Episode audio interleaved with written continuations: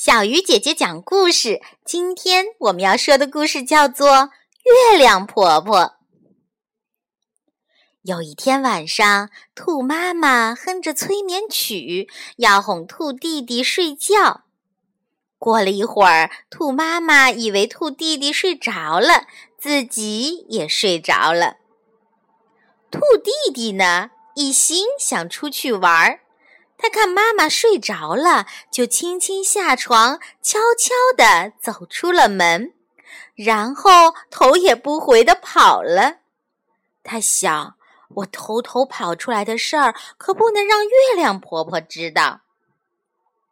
过了一会儿，兔弟弟抬头一看，发现月亮婆婆跟来了。他想。可能是我跑得太慢了，我跑快一点儿，婆婆就跟不上了。于是她就飞快地跑了起来，但是月亮婆婆一直紧紧地跟着她。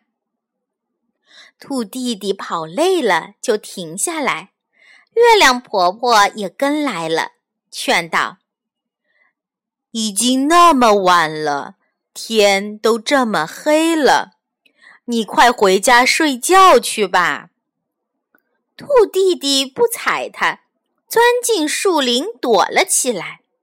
这下月亮婆婆不见了，她高兴的正要继续跑，发现月亮婆婆又出来了。原来刚才是一块云把她挡住了。月亮婆婆继续劝她：“快回家吧。”你不怕猫头鹰欺负你吗？兔弟弟只好老实的告诉月亮婆婆，他想去找小青蛙玩。月亮婆婆说：“你不能去，小青蛙是待在湖中间的，你不会游泳，怎么过去呀？要不我抱着你看看就可以了。”说着。月亮婆婆就把小青蛙抱了起来，举得高高的。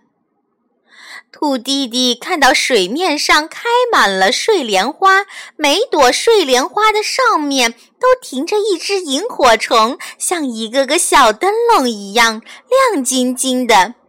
一只青蛙正在大鼓，旁边围着一大群青蛙，呱呱呱地唱着歌。兔弟弟看得很高兴，没完没了了。看了一会儿，还想再看一会儿。月亮婆婆生气了，把它放下来说：“你快回家睡觉去吧。”兔弟弟就跟月亮婆婆道了别，回家去了。兔弟弟跑了一会儿，发现月亮婆婆还跟着他，就说。月亮婆婆，我会回家的，不会乱跑了。您回去吧。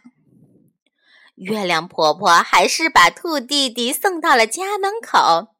兔弟弟说：“月亮婆婆，谢谢你一直陪着我。”月亮婆婆说：“不用谢，乖孩子，以后不要再贪玩了。”你的妈妈要担心的，快进去睡觉吧，亲爱的小朋友。这个故事啊，告诉我们都应该做一个听话、懂事、不要贪玩的好孩子，要自己照顾好自己，可不能做让爸爸妈妈担心的事情哦。好了，小鱼姐姐讲故事，今天就到这里了，我们明天继续。